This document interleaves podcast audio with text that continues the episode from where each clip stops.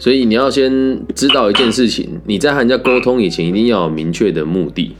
然后你第一个事情是目的要明确嘛，然后目的出来之后，第二个事情就是因为一开始我们很难那么快速的去把话讲得好，讲得精简，所以第二个是废话要少说，懂吗是指说语助词还是一些？No no no，不是，就是不相干的话语。等一下我会举例给你听吼。那什么叫废话？嗯然后第三个事情是要有意识的说废话。因为是是就像你今天如果要成交一个客户，或者是你要跟你的上司说，我想要请你陪我去协同拜访，嗯那你如果说，哎、你你跟我去拜访好不好？这样子嗯听起来就很没有礼貌。如果你哎换成的方式说，你有空吗？可不可以陪我去拜访？那这个你有空吗的这一句话嗯，也不算废话，但是这样听起来也很直接。换个方式是，哎对，哎、你现在忙完了吗？你中午想要吃什么？没有啦，我就想说，等下中午的时候想跟你请教一些事情。嗯，你看，那前面这些就是废话了。哦，对，所以就是开门见山很重要，但是你要先知道，你要有意识的说废话，才会显现出那个重点。嗯懂吗嗯然后第四件事情是，这多余的助词不要有。什么叫多余的助词？你有听过那种人讲话说，嗯，关于这种状况呢，如果从我的角度出发，有时候啊，我的我的立场会是什么？干这个都是废话，你只要讲我认为就好了。哦，我认为就可以了嘛。对，其他都是废话，因为现在很流行大家讲废话，要不然就是什么，嗯，我我的能量很很很满出来，然后你感谢你陪伴在我身边，然后今天在各位伙伴面前，然后和你们度过这个温馨夜晚，我感觉到很开心，没有必要，就说谢谢大家陪我完成事情就结束了。所以哦这些不必要的哎助词跟废话就不要有。那我们刚刚讲的前面那个废话指的事情是能够铺陈，并且和主题不相干，可是会让别人听得舒服的话，就叫废话。哦，就是把我们想要表达的带出来。对，这是一个铺陈。那不必要的助词就不需要、说，嗯，这根据这件事情呢，呃，我觉得重点是，呃，如果换个角度来讲，那些都是废话，那些都是废话。哦，是对，所以这些话讲的多，听起来就没有什么重点。然后再来第五件事情是要练习关于你自己很常讲的内容，这要练习。对，哦，呃，那哎那你说你说你说，我先听你讲。老师，我想请教说，呃，像刚才说，呃，老师你提到说，我认为嘛，就是直接讲，不要讲废话。但是如果说在跟可能客客户哦，这个呃，就是跟面对客户的时候，我讲我认为，这样会不会显得来来，如如果是跟客户讲的话，吼，你要先知道一件事情哦，就是如果是跟客户讲的话，你的逻辑应该要放在是他是什么个性的人。如果像我们这种很嗯。阿萨里的废话不多的，那你讲你认为，我觉得 OK 啊。你的专业确实有的话，你讲你认为这很 OK 啊，除非你对你的专业嗯没有没有信心，那就就很麻烦。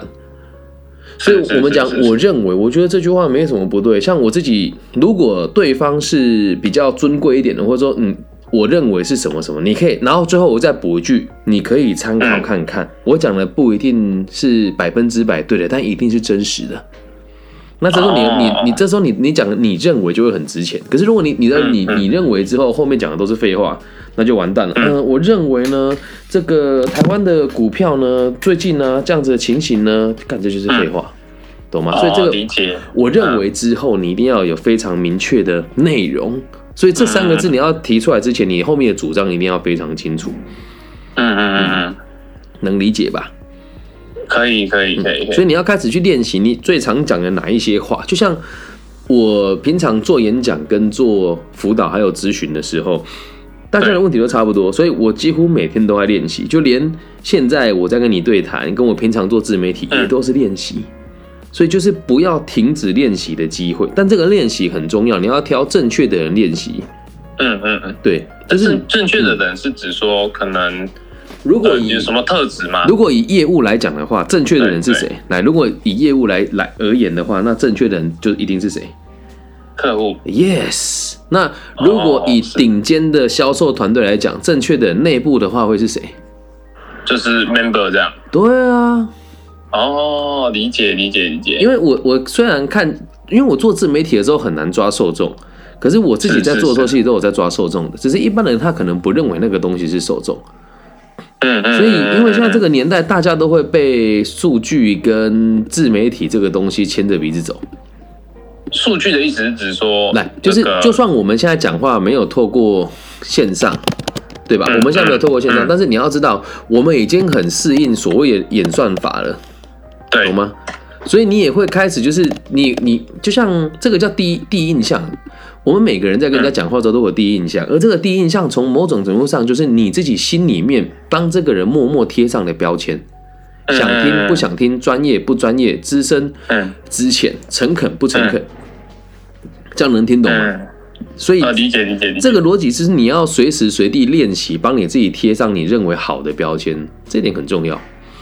哦，嗯所以这个练习指的是是贴标签，跟就是常讲的话要把它说对。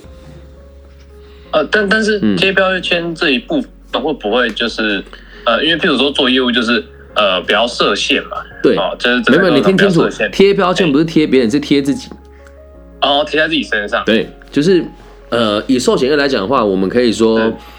专业、可靠、诚实，然后是是。勤勉，嗯，然后这个可呃，然后值得信任，嗯嗯然后说话有公允性，嗯，然后嗯呃处理的案件多，嗯，大概就这些、就是你你在说话的时候就要让人家有这些感觉跟感受。可是这个是这个阶段你要做的事情，因为得练习。那像嗯嗯我现在就不用做这件事，因为就算我不帮我自己贴，别人也会也会对我贴标签。但是嗯沟通这种东西很主观，也很你这样讲话，我认为它是很专业的。就像你现在身上贴的标签不够多，而且你的受众不够多，是是是，是，所以这个练习还有一部分就是要让你的受众变多变广，就像你讲的，不要受限呢、像我从来都没有想过我会投资接下来的软体公司，然后我也没有想过我的合伙人的目标是上市，我以前也没想过。哦，是是嗯，然后我也没有想过，接下来我会出任我们这个台中商创基地的执行长。我本来是副执行长啊，呃所以就像我们的，就是我现在也开着我的直播，有人说帮自己贴标签是指自己给想给别人看到的样貌吗？可以这么说，但你要记住一件事哈，第六件事情你要发自内心，要由衷。嗯，由衷，对，就是你这个贴的标签不能是贴假的，是你本来就应该这么做。就像我们刚刚讲的那一些特质，是是每一个保险业务员、顶尖的保险业务员都应该要有的 行为跟、跟那个特质。所以是这个东西你就要发自内心的去认同它。然后第七件事情哦，就是你要言行一致。很多人讲一口好话，但却没办法做出好的成效来。如果没办法做出好的成效的话，那基本上你这个呢就跟诈欺是一样的。嗯，所以把话说好，后面要言行一致，接下来你就会发现你说话会越来越有底气啊。哦，是嗯是是是，所以也不能说说谎啊。像以前我在做房仲的时候，人家说：“哎呀，对你做多久了？”我明明才做三个礼拜，我会说：“呃，不到半年。哦，真的也不到半年，”对啊，我也没有说谎啊。说啊，那你有成交的经验吗？哎，有说哎有合作过，但我还没有独立成交过。那这个合作可能只是学长去带看完之后，我跟在旁边帮人家关个门。我确实有合作过啊，但我也不是很熟啊。哦，理解理解，嗯对，可是你你要先知道一件事，我现在讲出来就是我要让人家感觉到我有这个能力，所以一开始那也不是假装，是我相信自己可以变成那样。是是是是，所以第八件事情就是你在说话的时候要有时间序。知道什么叫时间序吗？呃，不清楚，时间序就是你要让人家相信你未来会做什么，之前要让人家先知道你过去有哪一些经历。所以在讲每一句话的时候我都会先跟别人，我都会先跟对方知道，我要让对方取信于我之前，一定会让他先讲，让他先了解我过去做哪些事情，嗯，是。然后接下来我要跟他合作的事情，一定是在过去还是在未来？你觉得？未来，对，这时候时间去就会推到未来。你在光是在讲话的时候有这个观念切出来时间点，他就会觉得你讲话很有脉络了，嗯嗯嗯，懂吗？就大概就这些原则，然后再来第九件事情是一定要相信自己，跟相信这些东西。如果你连你自己都不相信，那也没有人会相信你啊。所以这个也不是说谎，是你得相信你自己说出来，是你一定会做到。可是这时候不能吹破牛皮呀、就像我，我当时我一开始做这个生涯规划的时候，就是我的公司还没有上市，就是还没有机会上市，还有有别人吃掉我的股份。那我也不会跟别人讲说什么啊，我很难过啊什么，我就相信接下来事情一定还会再回到我的身上来。那当别人问我的时候，我会说啊，确实有这些不好的经历，就是人家说啊，你有没有失败的经验？一定都有，但我相信那些事情都会过去，而且我现在有哪些事情已经慢慢的冒出来了。而这时候你跟他讲，我现在还想要做什么事的时候，来，你要记得哦，如果你在跟对方沟通，你讲你未来的事情，最好是要跟他有关，还是跟他无关？跟他有关。对，那这时候就在不知不觉当中，你就开始调动他的情绪，并且可以给他建议了。嗯嗯嗯，懂吗？就这九个原则，是嗯是是是是是是，应该蛮明确的啦。嗯嗯，这样这样就是比较有概念的。是，所以也需要时间，然后再加上还有一点，因为你的行业是寿险业，所以也很吃带你的人的能力。听懂我的意思吗？就像我的行业里面，我也会带新人嘛。嗯嗯。那别人带的新人跟我带的新人，那素质跟水平是截然不同的。因为我们这个行业，可能有的老师他一个月的演讲时数有三十个小时，他就认为自己很专业。不过确实也是三十个小时，对一般来讲已经很厉害了。嗯。可是你如果是三十个小时人去开课，跟我这个一个月讲一百七十个小时、一百六十个小时的老师。去跟别人讲，我们两个所教给你的东西会完全不一样，所以这个东西也可以说是你的起跳点，也可以说是你的天花板。你得先看带着你的人的能力跟水平到哪边，这不是否定，也不是说他不好，因为也要看你个人的目的是什么。哦哦，理解。嗯，因为有的人就是想要最顶尖，有的人就是想要哎这样子就好。所以有的人还在探索，但是你就要去看你的带你的人，他活活着的样貌跟他现在做的事情有没有符合你个人的需求跟你个人的期待。哦，是是是是是，否则有时候就变成在中间一直打转了，会没有什么意义啊。哦，就很像在半蹲这样子，不上不下。对，然后因为就就就会变成是天花板呢。就像我现在这边有很多年轻讲师会跑来问我说：“哎，你怎么做到的？”我说。这没有很困难的，他说怎么会没有很困难？我们老师说一个月能够有能够有四五十个小时就很厉害了。我说哦，对对，那就是认知造就了你的行为。所以这时候如果有这个状况，你也不要急着。就像很多学生就说啊，老师我要叛逃师门，我说也不需要，对，不用叛逃师门，没有那么那么严重。就是等你真的超越他的时候，不要讲叛逃，因为代表他教你的方式确实有他的功能在。那你到他这个水平之后，再找下一个更好的人学习。呃，懂吗？学无止境。对，但是怕就是你的上司已经没什么好让你学的，也是有可能发生。因为在我的行业跟我的工作里面，之前很常发生类似的事情。是是，但是我也没有否定，也没有觉得不好。是我知道啊，那他已经也变成是我，他还是我的老师。因为我就要，我就会告诉自己，他花了三年爬到这个位置，我花了三个月，那我就要知道这个人的哪些言行是我不能学习的。哦，然后当你超，因为每个公司的制度都不一样。当你超越他的时候，有有的制度会让你把它往上推，有的制度你会超过他。嗯，不过那都是后面的事情了。所以你要先去想，就是你今天瞄准的目标，如果是如果以务实一点来讲的话，你的目标是年年收两百，那你的上司如果有，就去照他的方式做。那如果你的上司没有的话，那你就要找年收两百人去学习。但是你上司说的话，你也得听。因为你还没有超越他，哦哦，好，我理解老师想表达的。对，所以因为这个行业本来就很特别，然后就我个人的立场啊，跟你分享，嗯，这个行业做久了，你你的业绩就一定会好，只要你站得够久，业绩业绩一定不差。对，对对对，认同认同。所以就慢慢慢慢蹲啊，也无所谓啊。可是可是，老师我讲，你说。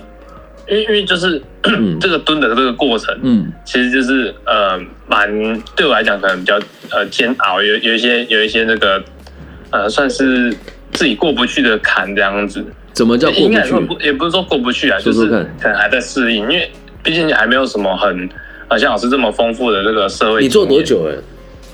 差不多三个月。对，所以你现在才刚开始，那会有这个问题，我就必须得很直接的说，你们团队里面的增援跟现在带着你的人，一定呃增援有进步的空间，然后带着你的人的资历一定没有很深。呃，哎，对吧？是呃，反正没也没有多年算生吗？嗯，我觉得。这个资历深不是用年龄来来来分辨的，而是他的哦是，水平跟状状况。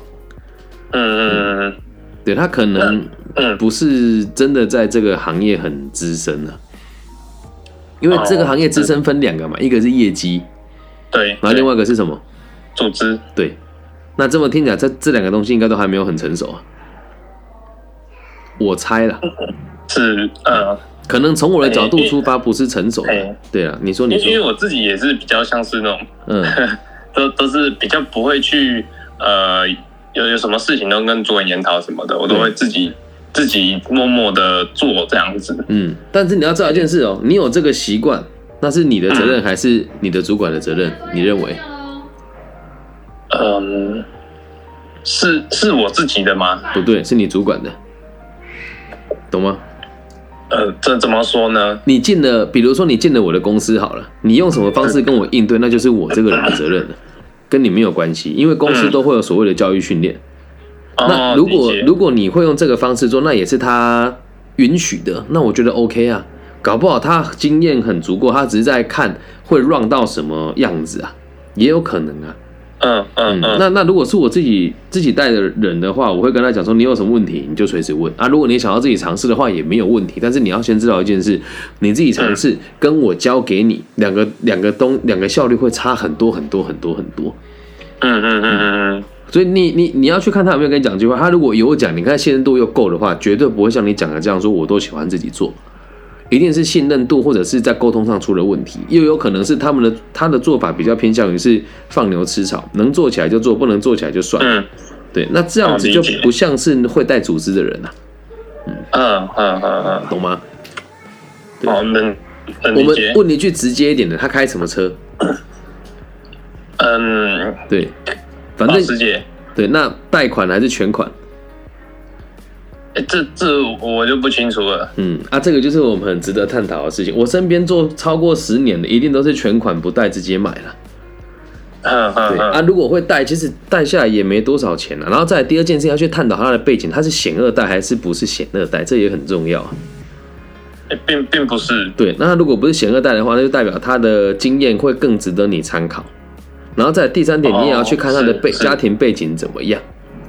嗯嗯嗯嗯，有的人家庭背景天生就好，他爸妈蹲脚一张就够他买一台保时捷了，懂吧？嗯哼哼哼哼对，所以因为这个行业就是走到现在这个当当今这个状况，呃，就是我也不知道你公司是什么，但我今天也不讨论，我只要让你知道，只要你认为这个上司值得学习，然后你也觉得他是一个很棒的，那你就应该继续跟他一起交流跟学习。那如果你真的觉得他的方法好像不大适合我，已经做了三个月、四个月，甚至哎、已经做了半年了，就是哎、好像都没什么功能的话，那我会劝你就真的换一个组织，或者换一个带着你的人会比较好。哦对，但是还是要给彼此时间哦。我我现在不是说，哎、对做的不好就离开。我而且我觉得你现在这样也不叫做的不好，你只是还在尝试。对对对对对，那你也可以把你的问题告诉给他。那其实这个问题，如果我要问，就很简单，是我现在业绩不够好，或者是我已经每个礼每个每天都六访了，但我还是没有业绩，我不知道该怎么办。你要很具体的告诉他我的问题在哪里。哦哦，了解，这样他才有办法，就是帮我做调整，就对。对啊，不不然不知道不知道怎么处理啊。就是哦，阿里本的你什么猛杀，他可能会哦哦就说那你要问什么，我也不知道啊。嗯嗯嗯，很有可能会就是变成这样子。抓药这样子。对，所以你要很具体的问你的问题。是是，但做这个是是行业没有什么其他的，我觉得没有什么其他的秘诀了，就只有一个字，就是勤，真的是是是是，就是勤劳的勤而已。嗯嗯，其实我自己也很重要对啊，就是你只要够勤劳，然后你的样子看起来够够诚恳，这个行业真的不难做。嗯再加上最近这些疾病什么的都特别多，卖这个东西真的不难啊。理解理解理解。对啊，所以你可以重新定位自己一下，然后就是个人魅力就要有。这我们本来只是问这个口语表达、你要知道一件事情，这个就是跟对个人魅力有关系的的的内容。如果你跟如果是跟是个人，如果你个人魅力好的话，基本上表达都没有什么问题。有些人就像吴念真，你看他普通话讲的也是台湾国语很重啊，可是大家还是喜欢跟他沟通的。然后就是他的个人魅力。，对，就是个人魅力。嗯嗯嗯嗯嗯，对，所以这个也是你要练习的。就连我们说话发音这个事情也是一样，就是你的最后一个字一定要咬住，然后往下沉，听起来才会有力道。哦，有力道。对，这个 OK 讲话有力道也很重要。其实这个就是我们讲个人魅，那个人魅力的几个点哦。第一个就是一定要看起来是有信心的。那什么叫信心呢？就是我做的还不错，但我还有进步的空间，而我相信我还可以进步，这个就叫信心。是是是是，这就是信心。然后第二件事情是一定要有良好的体魄，所以要去运动。嗯嗯嗯，那这个运动拿我当标准太残忍了，因为我是每 每天都游一点一点六公里，然后对，就是我会对自己比较要求，但是你要先在你自己的范围以内，可以让自己看到持续突破的样貌。然后第三件事情是你的呼吸要很长，呼吸吗？对，呼吸要很长。你看我讲一句话，你听不大到我换气的声音。对吧？对对对啊！这个有的人就是，嗯，我的想法呢，就是什么这这个就是气很短，所以你讲话要让自己气长一些些。嗯嗯嗯嗯，这个这是可以透过，譬如说练习游泳、游泳，还有吐纳是，呃，吐纳吐纳这个比较少人想学，但如果你想学的话，会有差。就是我的吐纳心法都是我会吸气吸十拍，然后闭气闭十五拍，然后再吸气吸十拍，再闭气闭十五拍。如果你没有练习过，应该做一个做一次你就没办法呼吸了。那像我是可以做到三个循环，所以我就会很习惯用腹式呼吸。这个是让你呼吸要长，就是要用腹式呼吸。然后等你接下来发现你要很大量说话的时候，你就不会用喉咙发音。哦，不过那个现在还还没有那么急迫性要学习这些东西啦。嗯嗯嗯，是是是。所以你仔细看你你的带你的人，他是处经理还是区经理，还是他是还没有到这个这样子的成成绩呢？哎，区区经理。哦，那如果他已经成区了的话，你可以看他说话的方式。对，如果他做十年有升到区经理，代表他是有实力的。但还是要去看他的背景是什么，哦，还是要看他的背景。对，那即使过程当中也有可能，我之前也有遇过一些区经理，是他的下属能力特别好啊，他也特别会做增援，他业绩能力很差，所以你要看那你的区经理属于哪一种特性，你问他哪一个问题，他比较能够回答你，这一点也相当重要。哦，理解理解理解理解。对，就大概我我是跟你通电话前就想了这九个说话的技巧的方式，跟这三个。在沟通当中，你要如何展现个人魅力的几个原则啦？嗯，哦，理解。呃，谢谢老师。不会啊，不会不会。还有什么想问的？还是这样就差不多解决你的问题了？嗯嗯，主要就是嗯呃，因为一开始就真的是在于自己表达能力上，真的呃不是说特别的呃好啦。对，no，这就是问题哦。来，你不要说不是特别的好，换个说法，不要小看语言的力量哦。你要说，我相信我还有进步的空间，这样子就好。哦，哦，是是，不然说真的，就像你问你的主管，他一定也不觉得自己很好，他一定也觉得还有进步的空间。所以不管你在哪个阶段都是一样的，只要你愿意相信跟愿意去做，你还会进步，那这个就是最好的自信的展现了。这这个是属于呃吸引力法则的一种嘛？我不会把它讲的这么表浅，我宁愿把它解释成是一种，呃。就是目标明确，它不是什么吸引力法则。吸引力法则，我觉得听起来有点有点放屁啊！就是你相信，那那我就相信我自己会变金城武，我不可能变那个样子嘛。所以你的目标要明确。如果就我今天冥想，我变成金城武不可能。但如果说我存个两百万，今天飞韩国，明天飞泰国，把能整的全部整完，那就 OK 了，对吧？那我这个过程当中，如果说啊，我很怕我变整成让人家不喜欢啊，我很怕我会失败，那我就不会去做。嗯嗯嗯，真的不是我，我觉得吸引力法则是给。目标不明确的人自我安慰使用的一种说法，哦，一种安慰剂。我会这么认为，但是可能别人不这么想，因为很多人会说他吸引力法则叫做成功。那通常会讲这种成功的人的成功都比较没有那么物质啊，啊，比较粗浅就对。也不能讲粗浅，就是诶，没有那么物质，听得懂吗？就是到最后都不是以钱为为出发点哦，哎，我们做业务的一定是以钱为出发点啊，就像，我自己就很直接，我我今年啊，他们能报，我了他们就更小哎。对，我会这么想啊。可是，嗯，我，所以我们这样子人就不会说吸引力法则。那如果我的年收入是在八十万以下，我说我达到八十万，说哦，吸引力法则对，因为它不用很具体啊。嗯嗯嗯，这样能听懂？对对对对对，就是它的难度的逻辑还是有点不一样。但如果我们讲难度比较低，好像听起来不大客观；那我们讲比较不那么物质，听起来比较柔软一些。这也是说话的艺术啊。哦，是比较不物质嘛，要不然你你看我现在如果讲了，又有人要不开心了。嗯对，我要跟你通电话前，我也我也想了很久，因为我也很怕。我就像我现在有时候会检讨，两三年前学生问我问题，我觉得他们现在那时候的我攻击性比较强，他们讲话也会比较攻击性。所以我也还在进步啊，我就是会知道啊，两个两年前的我还有就跟现在比起来，真的确实不够好。嗯，对啊，你要用一样的逻辑，你就会发现这件事情其实都很简单了。嗯嗯嗯嗯。这样还是要回归到这个事情的本质的。当然了，目标都是目标。对我们讲事情的本质就是目标。嗯。就像了解，就像我帮你整理一下，你为什么要做寿险业？你自己认为你为什么要做寿险业？为什么嘛？嗯，就是钱。嗯，好，那为什么要赚钱？为什么要赚钱？为什么要赚钱嘛？嗯哼，想要有好的物质生活。那为什么要有好的物质生活？因为你呃，保险业怎么教育你们，我很清楚。嗯。嗯，会画什么目标图啦，然后什么设定业绩目标啦，对对。但这种软性的东西，哎，这也是我最近帮很多很多寿险业受训的内容。对啊，你为什么要更好的物质生活？来说说看。嗯，可以比较轻松。那为什么要比较轻松？就是感觉上好像，嗯，不会不会说不会说可能呃吃一顿饭我可能要精打细算这样。那你认为精打细算是多少钱？就像我刚刚一个人去吃晚餐，吃了六百多块，我不看标价的。那你你你是想要更贵吗？还是价格水平就可以了？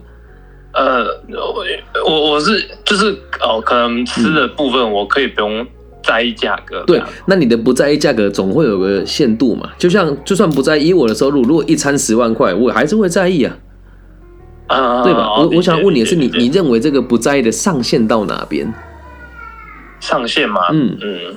万元内吧。好，那如果一万元以内，那你要每一餐都吃，还是一个月吃个几次就好？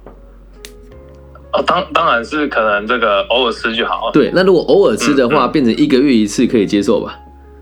可以啊，可以啊。那一个月一次也才十二万而已啊。那如果你今天年收有一百五十万，应该就觉得还好了吧？就十二万又没有什么。嗯嗯嗯。所以这个不是你最核心的动机，绝对不是为了吃饭而已啊。如果真的只是为了吃饭，你不需要那么努力啊。对对对对对，所以再深入一点呢，就是你干嘛赚钱，然后就只是为了看吃饭不不看标价，像我自己进百货公司买东西都不用看标价，挂号不要在一二三楼买东西就好，这样能听懂吗？对，我就不去不去那么贵的东西，不去那么贵的柜上买，事情就解决一半了呀。嗯嗯嗯嗯嗯，所以得得问你自己，你的想法跟需求是什么，对吧？那以你说的这个一个月一万块，我必须得讲，我一个月如果真的要吃。好吃一点的东西，一个人吃到一万，我觉得也很困难呐。颜之华也不到一万呢。就就就是吃吃饭都是那个，嗯呃呃，举例举例。对，所以这个东西就是不具体，就是你对，就是这个就是方向跟目标不具体啊。因为寿险业，不要说寿险业，很多人在做规划的时候都是这样说啊，我就想要啊，这个就是不具体。所以你回过来跟我们说，那我设定三百万收入达到了之后呢，对吧？之后嘛，对，那那这个东西就很难达到了，你懂吗？就像在我的世界哦，这几年做生涯规划，讲难听一点，我们认识几年了哈？哦，久了哦，可能四年四五年，所以好事发生还在的时候，我们就认识了，对吧？啊，没有，那时候刚刚刚结束，好，对对对。比如说我在开好事发生的时候，那时候在我生活圈里面，大家都觉得我很厉害，我很牛。嗯但我读了 EMBA 之后，我身边人都觉得你开间小咖啡厅像什么样子？真的。那我现在到现在这个水平，也不要讲经济水平嘛，就是到现在的这个状态的话，嗯，就是我我也会觉得说，好像自己也就已经很好了。所以圈圈会决定你的发展的目标。然后你看哦，如果我那时候的想法是我当一个开一个小咖啡厅，到处演讲的老师，已经很好了。嗯嗯。就像以我这样子做，已经在台湾的线下规划老师里面，我敢说，也不能讲顶尖，但好吧，就是最有实务经验就是我了。但如果今天我是跟这些老师做比较的话，我到那边就停下。而我的目标是改变台湾的教育，让老有所终，少有所长，壮有所用。而这个方向跟目标出来了之后，我才有办法走到现在这个水平啊。哦，懂吗？就是你你要有一个更深入、更明确的目标，而这个目标别人看了会觉得很空远，而这时候你的动机才会强。可这样不会被被打击到吗？来来，这这应该这么说哈。你设定目标是年收入六百万好了，假设啦。是是。然后你如果只做到三百，跟旁边有个设定两百，然后沾沾自喜，你要当哪一个？哦，当然是三百的。那不一定啊，得看你有没有那个心，跟你有没有那个目的咯，懂吗？那像我就肯定是那一个，就算做到三百，我也觉得嗯，三百好像也不怎么样，因为我不是为了钱而工作，而是我要做的事情非常需要钱。哦，能听懂吗？是是是，对。所以像直播上有人说想要更多的要想要钱的想法和需求。想要买身材工具生更多财，那就是代表他可能目标是赚到更多钱，而没有更明确的目标。可是如果你在寿险业，如果单单为了钱，我觉得也可以走得很长远，你就很物质也很 OK 啊，懂吗？所以一定要有目标。像我的目标是没有个几十亿是解决不了的，因为我是想要买一间大学下来经营的。哦，对，所以这个我我平常不会跟别人讲啊，但是我只会告诉别人说我想要改变台湾的教育。是是是是是是是，这样能够理解吗？有很多事情是不需要跟大家说的，因为就像你讲的，别人不会支持你，但是你会讲打击这件事情哦。我在我的世界，没有人可以打击我，因为如果他比我有成就，他打击我，我也没有什么感觉，我会觉得说，嗯，他勉励我。但如果成就比我低，他打击我，我就会觉得，嗯，可能他心绪状况不是很稳定，可能他生活过得不好，可能他是嫉妒我吧。所以千万千万不要去想说别人会打击你，没有这种事。嗯，那那这样子会不会呃，在旁人眼中会觉得很自以为是呢？对对对对，肯定会啊。就像我的世界，很多人就会很自以为，但你要知道哦，会觉得我自以为是的人，通常成就跟视野跟水平跟格局都比我低。那你要想，如果他真的是比我更好的，他一定可以容忍我的以自我为中心，一定可以容忍我的自以为是。能听懂吗？而这个事情跟我跟我的学生没有关联，对，只有跟我的同行有关联了。我的学生就我自以为是，我觉得那 OK，那他就不是我的学生了，哦，懂吧？所以你在挑客户的时候也是一样，如果你的客户格局很小，嗯，他就觉得啊，你这种人很自以为是。可是像我周遭的人，为什么我的人脉的值比别人好很多？因为会跟我走在一起的是他都懂我在想什么，而且他的问题我能解决，我们就会变成朋友。那如果他的问题那么简单，我也不想去解决它，因为对我而言也没什么利润，对我的未来也没有什么帮助。这是一个相辅相成，所以不要害怕别人怎么看你。那当然不可以自负、跟自傲、跟自大，觉得自己很棒了，觉得别人都是垃圾，那这个就是自负，那一定会被人家讨厌，一定会变成大家的众矢之的。可是如果你的角度是我想要做什么，我方向很明确，别人攻击我，我也不觉得怎么样，那格局是完全不同的。哦，理解，嗯，理解，理解，理解。所以这你要你要去想，就是你想要成为什么样子的人，就这个事情比你的业绩多少还要更重要。因为业绩到多少的这个目标，不包含你想要成为什么样子的人。但你想要成为什么样子的人，这件事情里面就包含你的业绩目标。哦，哦，理解，理解，理解，理解，很好，很好，悟性很高。嗯，呃，也是，也是，呃，这个。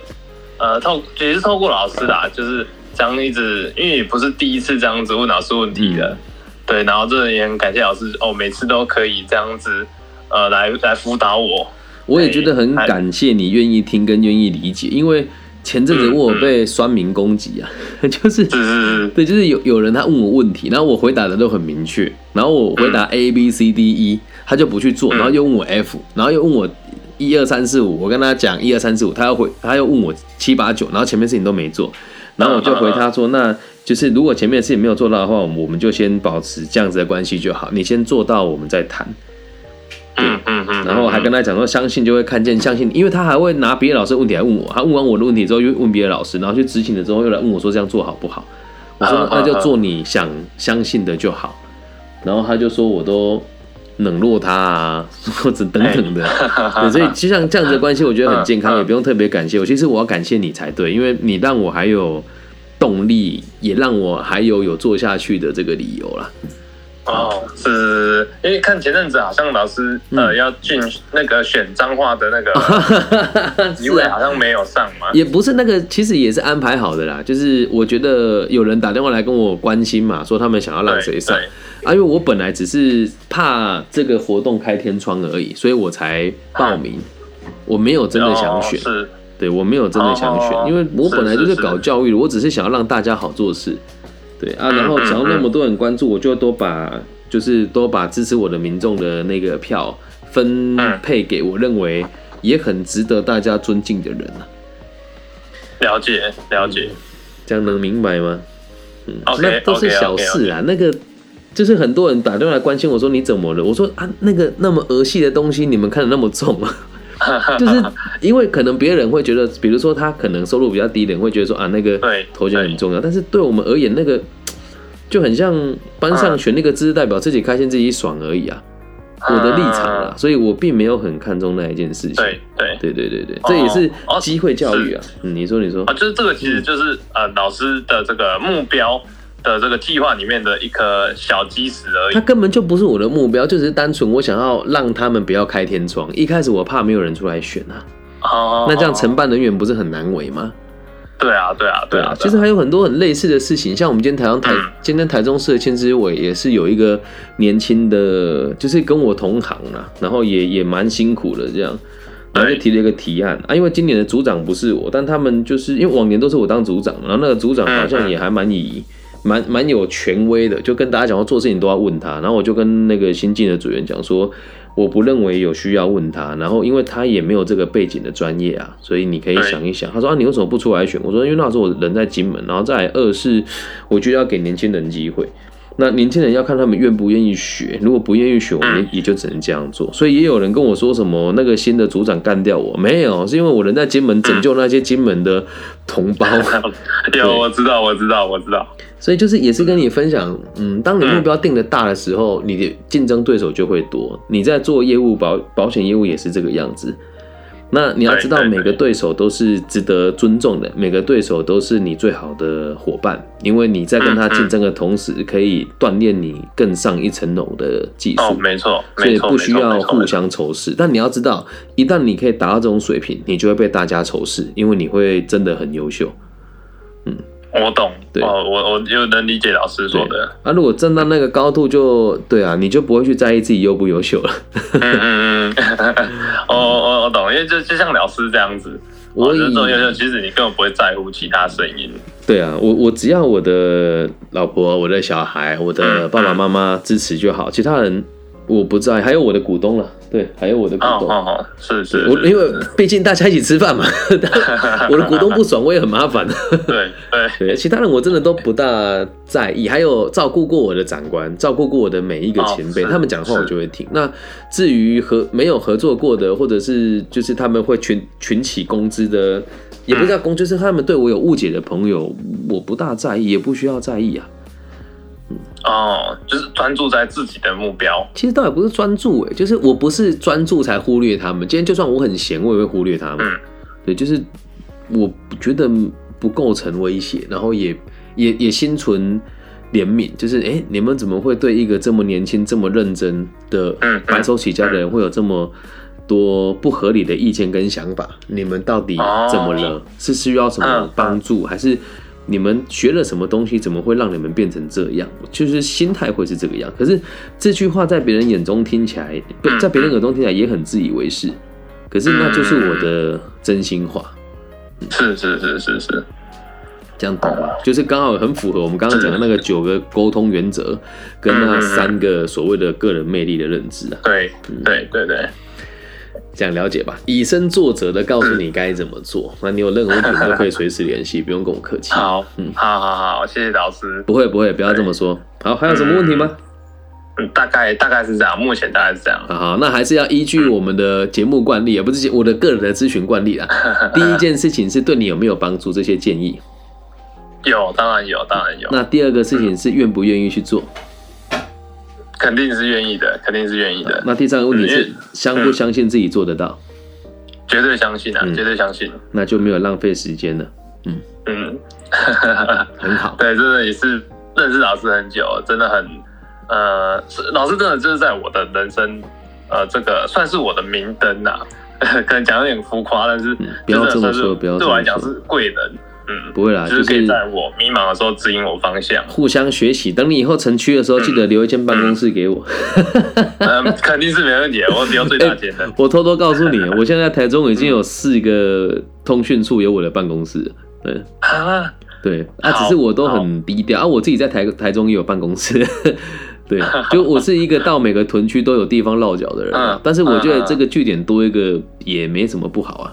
嗯，没有问题，我准备最大建议给 给老师。谢谢谢谢，好，那我们再保持联络哈。OK，没有问题。好，晚安。好，嗯，OK，谢谢拜拜，不会不会，拜拜。以上就是这一集全部的内容，做一次这个所谓的线上咨询，让大家看。然后也可以让大家理解生涯规划老师的水平。我觉得我是最差的，就是应该要这个水平。我认为自己做的还不够好。那也希望大家可以透过这一集了解什么叫做口语表达的技巧，什么叫做个人魅力的这个建立，那什么叫做格局，什么叫做目标的定定。那如果你也愿意的话，像这样子的服务呢，我都是免费的。那如果你也有需求，就是用匿名的方式，我们一起直播，然后我会把它做成影片跟 podcast 分享给。有类似需求的朋友们，感谢大家今天的收听，我爱你们。不管你在全世界的哪一个角落，只要你相信的相信我，然后也迷惘，然后也觉得可以多一个人听一听、想一想的话，就可以用这种方式来进行。那当然你要付钱给我，我也是乐意啦。但诚如我们刚刚提的。呃，我不要说不缺钱，就是工作能力还可以，物质能力也不差。那如果你愿意分享给我什么的话，也要在你已经过得很好的状况之下，我才会收费。好，感谢大家今天的收听。那如果大陆地区的朋友想要找我的话，可以加入我的微信号是 B 五幺五二零零幺。希望我们节目的存在可以带给这个世界更多安定的可能性。我爱你们，大家晚安，拜拜。